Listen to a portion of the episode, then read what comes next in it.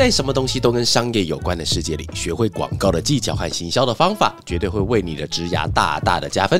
欢迎来到哇咖喱贡，继续为你分享，不知道不会怎么样，知道了很不一样的广告大小事。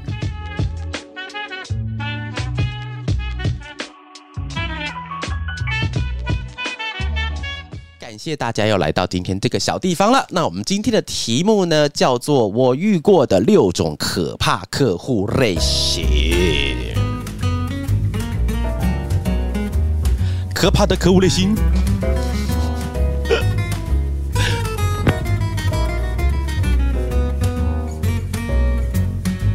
我们遇过的可怕的客户六种，六种可怕的客户类型。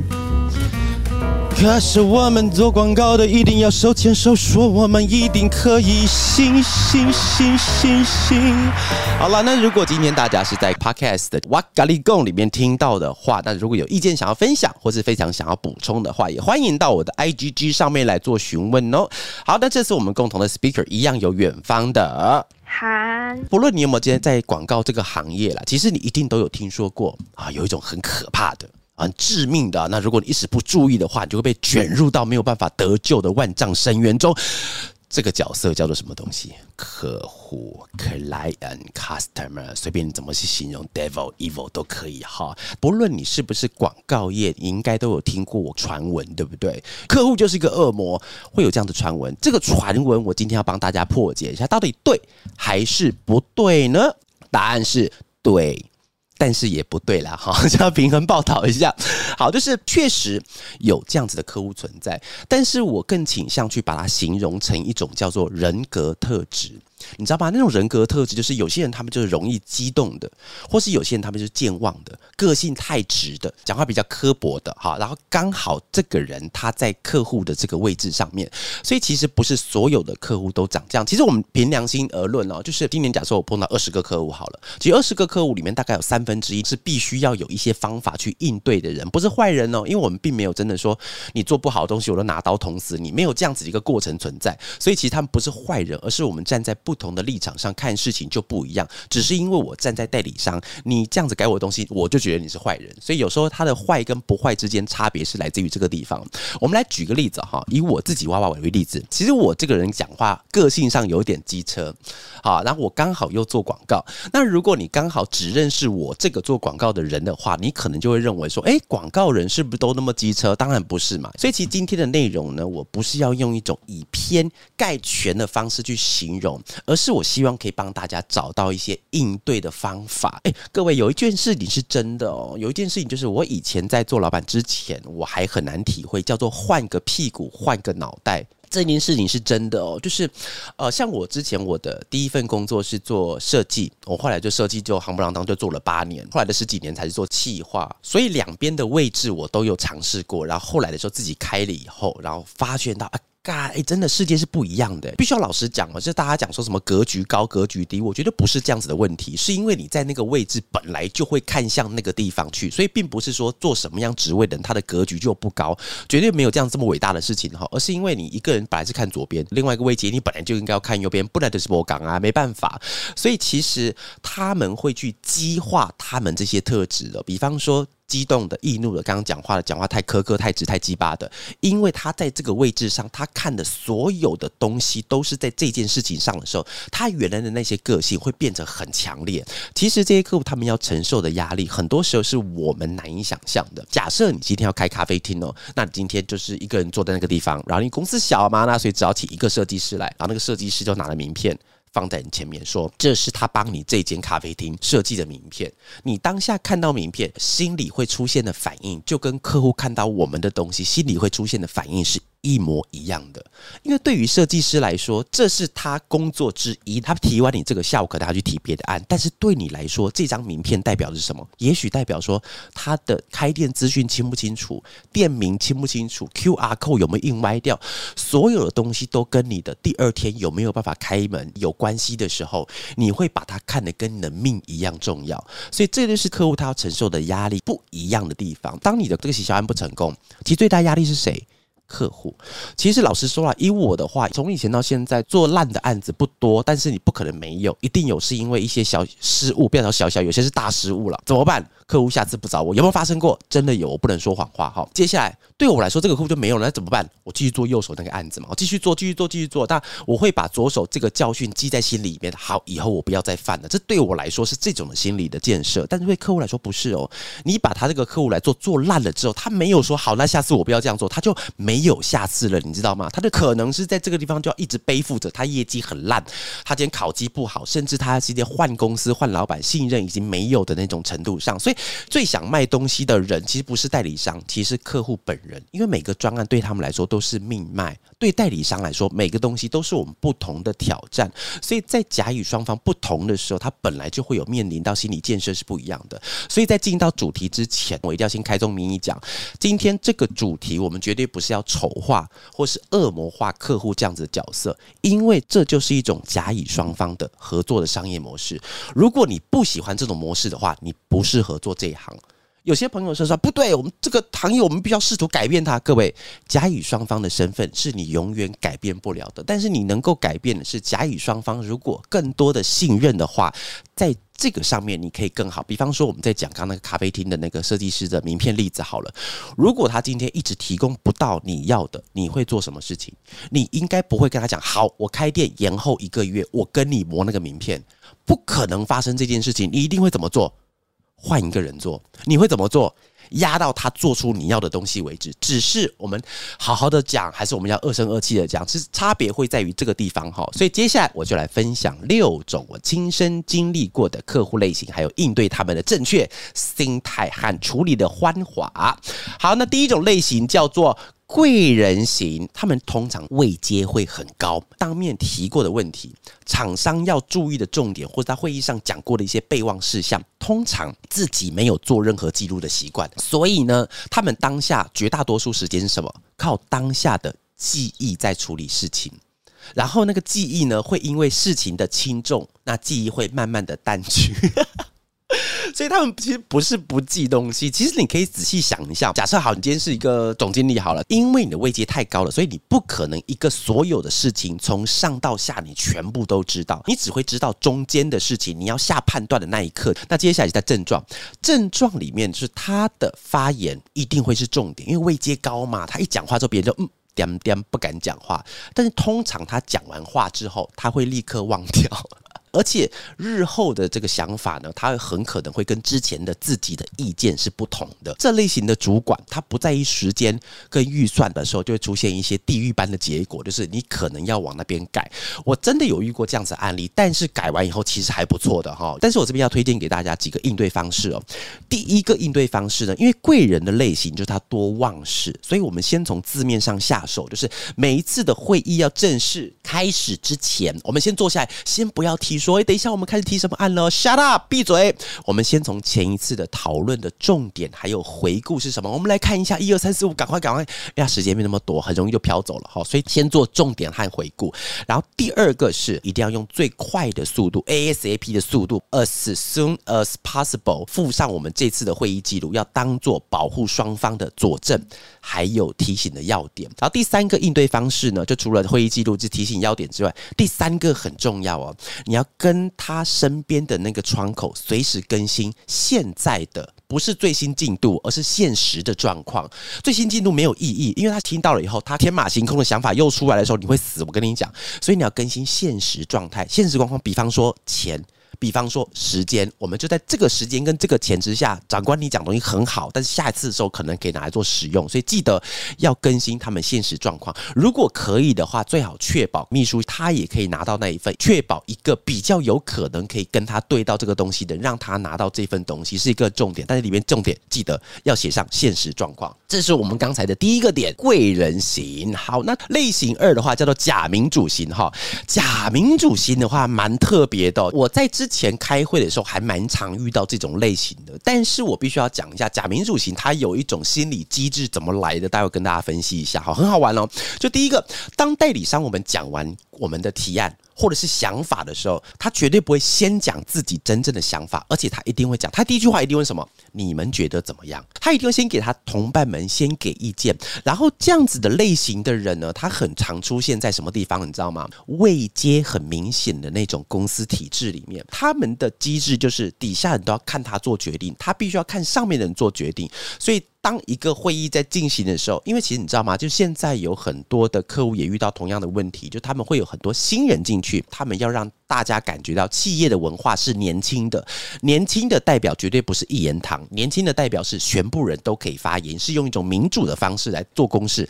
但是这个是我们在表现上希望做到的方向，但是骨子里那个公司的价值跟公司的那个位阶不会因为这样子而被改变，所以就会出现假民主型，就是你先讲，讲完了以后，但是听我。的，然后有一个好玩的地方啊，就第三个特征，真的，各位，你以后去开会的时候，你注意一下，这种类型的客户哈，民主型的客户，他只做两个地方，他第一个位置呢是坐在最前面，就他很靠近那个投影幕，他会做那个一，要不然就是坐一百，离荧幕最远的地方。这跟他们心中的 mindset 会有关系，但你们都讲完了以后，好，我要讲，所以我要站在一个你们都看得到地方，或者是我在最后面，你们都讲完了，换我讲，以我的意见为依归的时候，所以我会在这个两个地方出现。各位比例很高哦，不能讲百分之百，但是比例很高，坐这两个位置的人可能是这种类型哦。然后呢，他的症状就是什么？在一个民主的背后，其实他准备，他在准备一个适当时机干什么？讲出自己的答案，所以这个类型的人通常他的反应会很快，真的，他反应很快，是因为当你讲出一个东西的时候，他可以在瞬间在脑袋里面跟他自己的答案做结合之后，开始找出一个点来反驳你。所以我们要做的应对方式呢，就是要慢慢的。各位记得慢慢的，不能太急躁啊！这种客户的类型不太一样哦，就是你要去摸清楚跟搞懂他的路数还有想法。我这边很推荐哦，就是在一开始前期进入到广告公司的行业里面的业务朋友们，你们随身要有一本簿子，干嘛？你要记录某一些品牌的某一些长官，他们对于他们的作品的喜好是什么东西。哎，各位真的有这个做过一个茶类的客户，他们对于他们的品牌后面东西不能有任何的背景，它必须要是纯白的。它的 logo 在左上角的时候，它左边跟上面的留的空间一定要是跟 logo 一样等大小，这是品牌的一些规范呢。你把一些你能够掌握到的一些规范记录在你那个小本子里，最好是可以把对方当做一个人，一个人他的喜好写进去。这个东西不是要大家去做逢迎拍马哦，不是在 p 咻 p 来马儿跟我跑。不是这个意思，而是因为在接下来你在做创意的时候，会因为你做这个密集小本，而让你的东西会更容易被人家接受，所以你的信任度会大大的提升。设计对你信任度高，客户对你信任度高，来自于什么？来自于我们有做这种小功课，所以建议各位会准备一个自己的小小的密集的笔记本哈。然后呢，第二个就是因为这方面的客户他是我们刚才讲的假民主型嘛，所以我们必须要依照创意代理商我们各自的。道德原则提供我们觉得好的，但是更容易符合主管胃口。什么叫道德原则？这边为什么特别讲这四个字呢？就是因为有些客户讲的前大概一分钟，我们就会知道他大概要什么样子的东西。我指我们提出了一个 A 方案，他大概怎么样，我们大概就猜得到了啦。但是如果在你的心中觉得他往这个方向改真的不太妥当的时候，你就必须要跟他讲，用一种道德原则，就是我知道他讲的照这个方向会过，但是这个东西它不好。好，如果你真的这样觉得的话，你还是稍微把它扭回来一点点。但是各位有一件事情小心哦，尤其在这个类型上面的东西哦，就是不要择善固执，对你来说是没有好处的。就算你要修改，请尽量的依照主管讲的大原则去做事情，因为这种类型的特色它有两个，第一个是刚才讲它反应很快，第二个是这种类型的人通常自尊心会很高。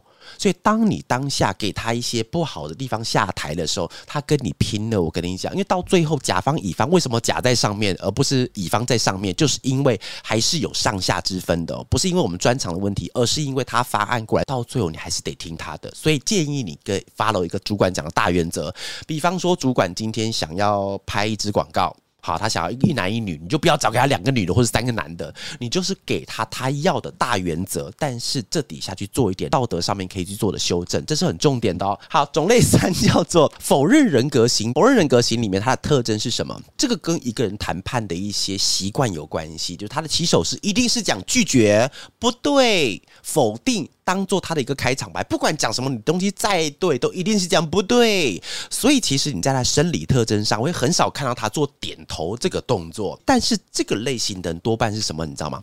这种类型的人多半是属于深思熟虑型的。当他拒绝以后呢，他会开始陷入深深的思考当中。这是否认人格型的客户的一个特征。他讲完了以后，他会开始想事情，但是他的症状就是，不管我们今天代理商今天提出什么想法，就算他喜欢，他第一句一定也是说哪里不对，哪里不好，因为他的人生已经习惯了用否定和拒绝当做他们沟通的主要。方式还有手段，他另外一个症状就是什么，他在进入思考的时候时间会比较久，所以有时候我们在开会的时候，中间你会瞬间陷入一片停滞。因为我跟我开会的朋友就知道，我是很讨厌会议中停滞的人，就跟我刚才在跟跟大家讨论，我喝个水停止两秒，其实对我来说会有点尴尬，你知道吗？但是因为主管在思考的时候，你不能打断他，所以这个时候。业务朋友，你们非常的重要，因为很考验业务引导的技巧。想象一下，现场的所有人都在等他给的答案，但是他给答案时间没有这么快。但是这个时候，如果有一个业务是把答案慢慢的引导出来的时候，别人会怎么样？感谢你呀！我真的是哦，感谢主，阿弥陀佛，阿门，都全部都讲出来了。因为你让这个气氛，让这个会议可以持续延续下去，所以这个时候，业务是最适合在否认人格型的这个地方抓好你要讲的东西出来的哈。刚才讲是一个小应对，还有个主应对是不管。喜不喜欢他都是讲不对，所以你一定要学会读懂心意，尤其是他的话中是否还有话，在拒绝的背后里面，如果察觉到这个想法，他其实是可以接受的，他那个不对的时候，那个嘴角突然往上扬了一下，哎，看到这个表情的话，第一个先帮他挂号啊，可能嘴巴有问题的，然后第二个是他可能是喜欢这个东西的，所以当他喜欢了之后。赶快往下一个段落推进，不要恋战，不要停留，赶快往前走，好不好？人生很长，不要停了。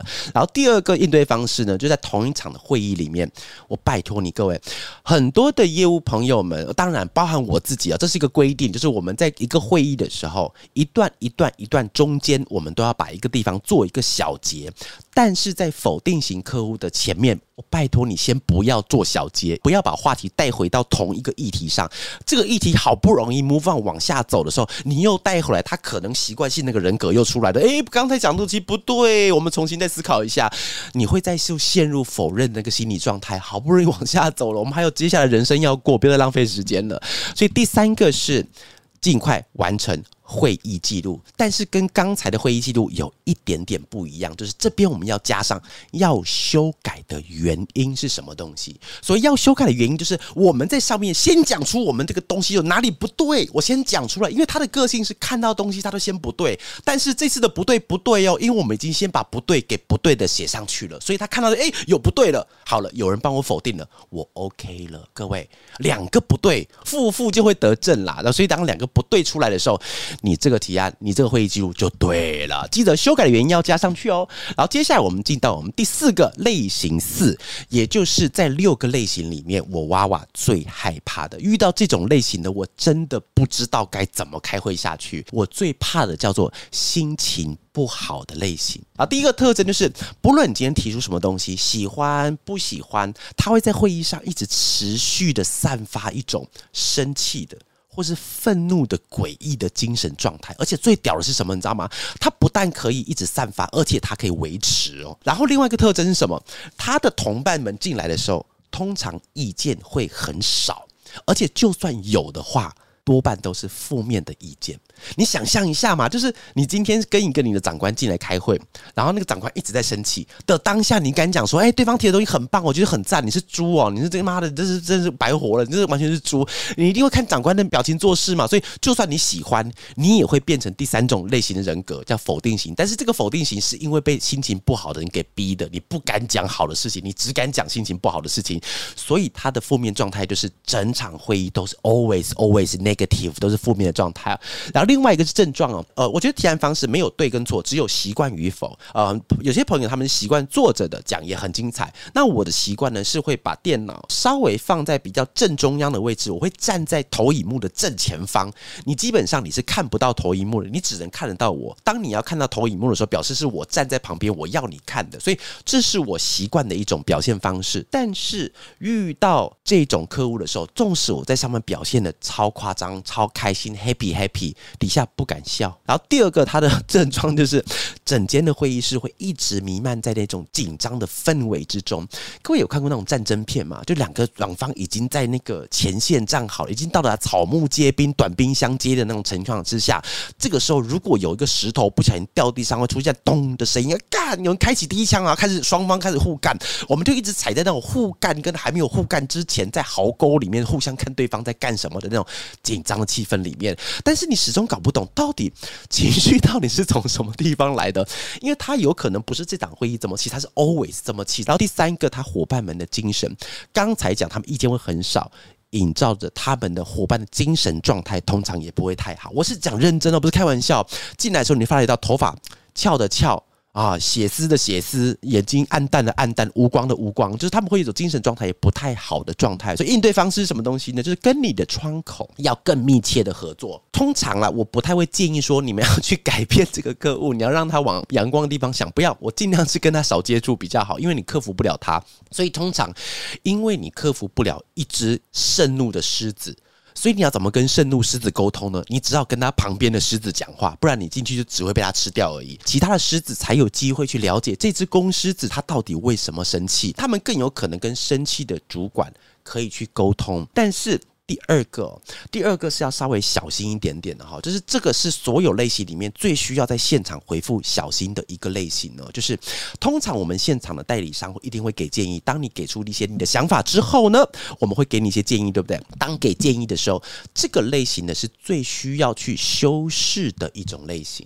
在当场的时候，你这真的要想好，它就是真的是一只盛怒的公狮子，你一定要让公狮子可以放块肉给他吃，你要安静的让他回去，你不要在。那边硬碰硬，把手伸去来咬一口试试看，他直接把你胳膊都扯掉了。我跟你讲，所以当你讲话的时候，纵使他讲千般不对万般不对，跟狮子沟通，先不要当场给他难看，不然你会真的很难下台。好，接下来我们就进到类型五了。类型五呢，那是英文不停型，就是它的特征呢，是不论是在工作的会议，或者在日常的交谈话中，它一定会夹杂着英文，English 一定会加进去，而且它的比例会依照职位的高低而做。增减，意思就是职位越高的，他的英文出现的比例会越高。他的症状是什么呢？症状就是在聊天跟专案讨论的时候，它中间会夹杂的非常多的英文，而且运用非常的自如。我个人最害怕的是什么？你知道吗？是数字。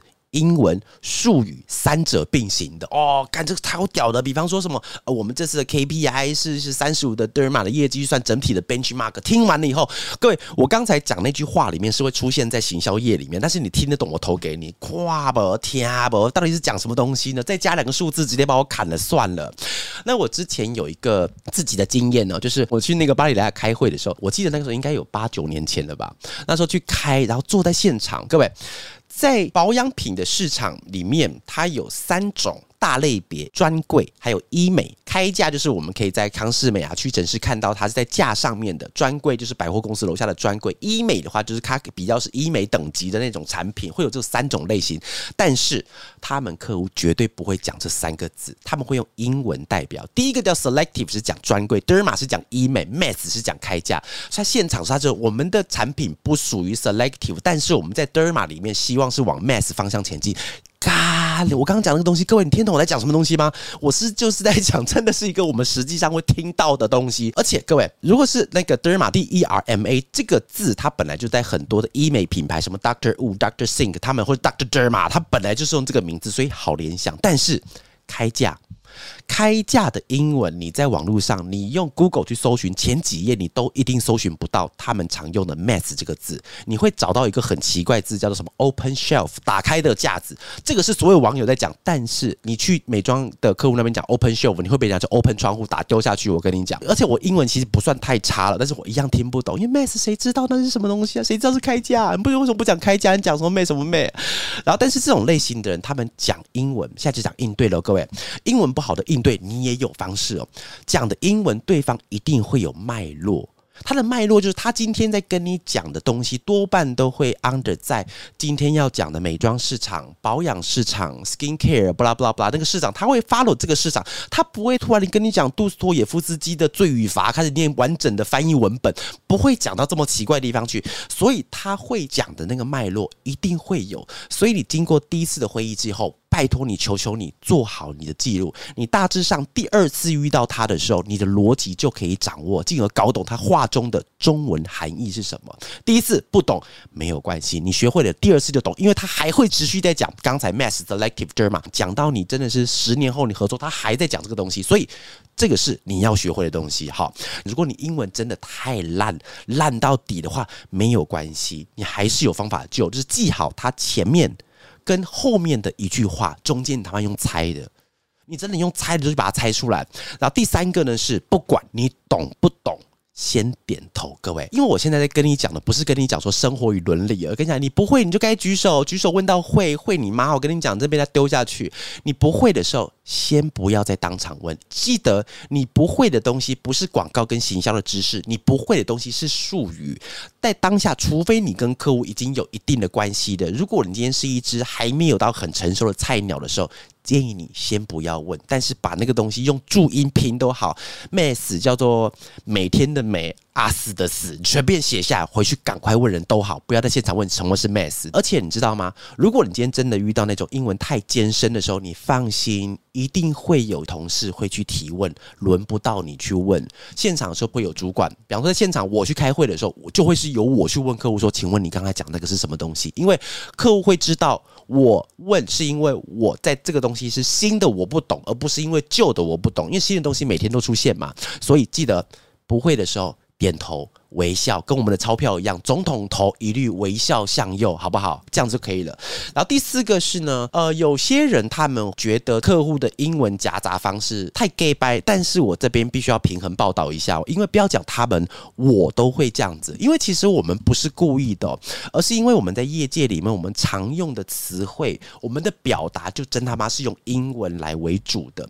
比我举个例子哦，我我觉得有个字我常用，但是好难翻。各位如果有翻到好翻的话，你也可以在 IG 上告诉我一下哦，就叫做 sense，s e n s e。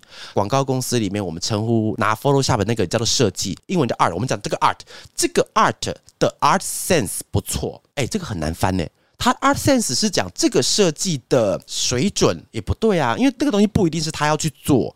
比方说他很会看，比方说我们今天是一个电影的剧评，我们看完《火神的眼泪》，我不会拍，我也不会演，但是我可以讲。那这个人对于影集的 sense 就很好，所以 sense 就不能把它叫做水平，又不能叫做水准，要到底要叫做眼光还是什么挖哥的东西？所以这个东西它翻成中文有太多的解释了，所以通常我们会用英文。那我们的大家都都哦，就是那个意思，那是什么意思？我们也不需要去解释，因为它它就代表那个意思就好了哈。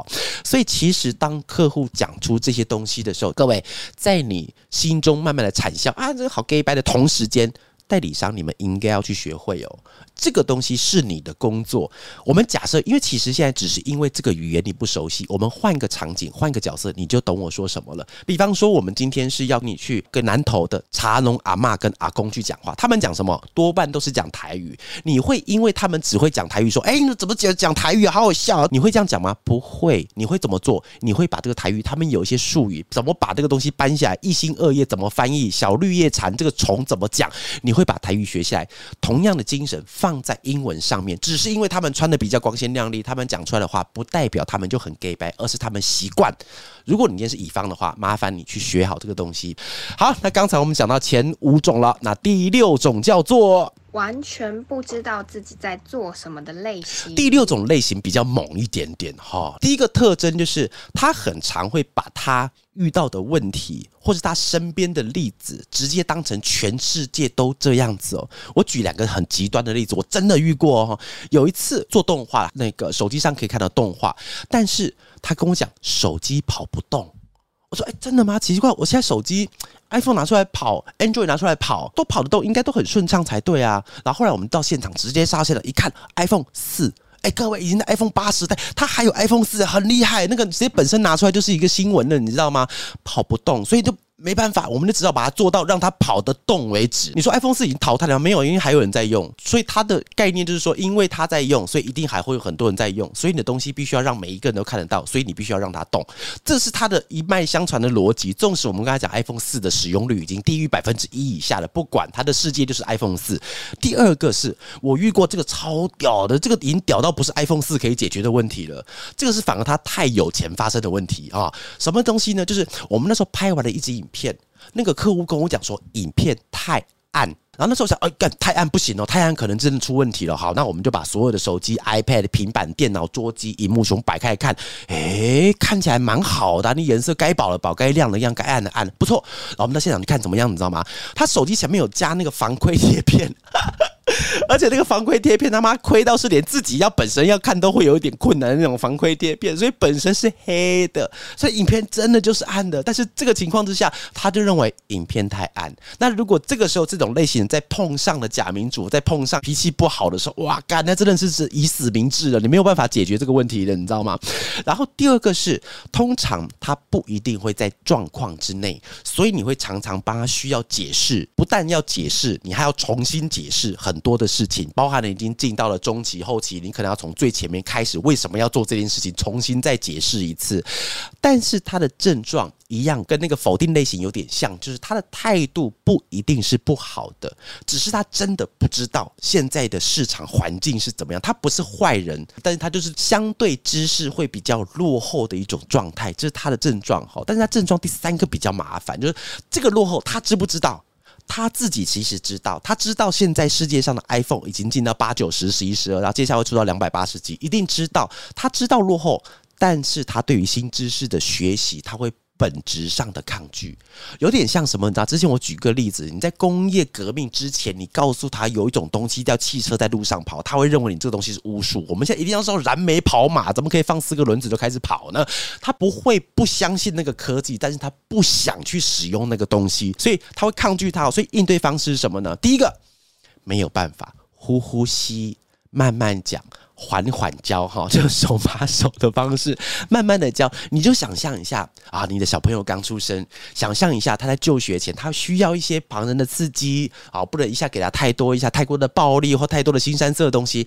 慢慢的教，让他引导到一个更好的世界里需要。但是对方需要愿意学啊。第二个东西就是，你说这类的客户，他们对于前面的东西本质上抗拒，但是他们其实是很理性的一群人哦。我讲真的，刚刚前面虽然讲了一些开玩笑，但是他们其实很理性。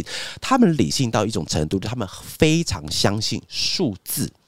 为什么相信数字呢？因为他们可以知道这个东西它代表的数字什么意思。因为只要是人，只要是做广告行销的客户，他们都必须要背负到一些数字上面的融会贯通、应用管理，他都需要会这个东西。所以，他数字对他来说不是陌生的。纵使产生数据的东西本身是新的新玩意儿，嗯，在，但是他产出的数字，我一看。在一看明了，所以它需要很多的数字的辅助。这是第一个，你需要用数字去说服他。那第二个呢，就是你要提供一些成功案例。最主要是要给他第一个数字辅助，第二个是要给他信心。你不知道很多东西没有关系。现在有谁谁谁谁谁啊，王叔叔、陈阿姨、刘贝贝，他们都曾经做过这个东西，成功了。那我们这个东西它代表是成功的，我们可以往这个方向来做。然后第四个应对方式，最极端的方式了哈，这个不到最后关头不要用，因为用了很难回头。是代理商的态度在专业上要强硬一些。比方说好了。影片太暗，你难道要为了那个防窥贴片把所有的亮度提高百分之五十吗？那恭喜你，你不用拍，因为每只手机看到都是白的，所以影片很简单，只要录音就结束了，因为全部都是白画面。你不可能这样做，但是他执意要做时候怎么办？你只能把你的专业拿出来，强硬一些。所以上面我们刚刚讲到都是一二三四五六，是客户上比较难搞的类型。好了，那现在就进到我们的最后面了。而且我个人还蛮喜欢这个桥段，你知道，每次在写的时候，我很喜欢这一段，就是除了感觉到很像广告，就是除了一直在用自己的生命去做一些东西之外，感觉还是有些正面的方式存在了。好好，广告行销这个工作非常需要人与人之间的合作，不论你是甲方还是乙方，都要学习去互相尊重。毕竟这就是一种商业的模式，我们都必须要去习惯。每一种类型客户的应对都是一种学习。有人说，一百个品牌就有一百种不同的应对方式。我更想说的是，一百个品牌背后应对的其实就是一百个人。每一个人都一定有自己的个性，还有自己的习惯。在每一次的讨论过程中，我们不但要试着让任务圆满完成，更要尝试在不同的声音里面找到关键性的那些解决办法。唯有甲乙双方的互相合作，才有可能产出更适合品牌的创意，也才有可能让整个环境往更好的方向发展。好了，那最后我们要感谢所有人，但是要感谢的不是我，而是愿意在。现在应该是在远距上课上班的各位听着这些的你们自己，好，我建议你们可以在心里面给自己一点小小的掌声，因为你们愿意听这些广告行销的知识和内容，相信你们对于未来的工作都有一定的想法和憧憬，给自己一个掌声吧！啪啪啪啪啪啪啪啪！也欢迎和期待以后大家可以来到我们广告行销业，有一天我们也有可能会在这条路上相遇喽。如果早上、中午、晚上没有见到你，早安。午安和晚安。In case I don't see you, good afternoon, good evening, and good night。希望等一下两点时钟北北的数字可以告诉我们越来越下降，因为我们大家非常的克制，可以让疫情赶快控制住。我们出来呼吸一下空气和见见明天的太阳吧。拜拜。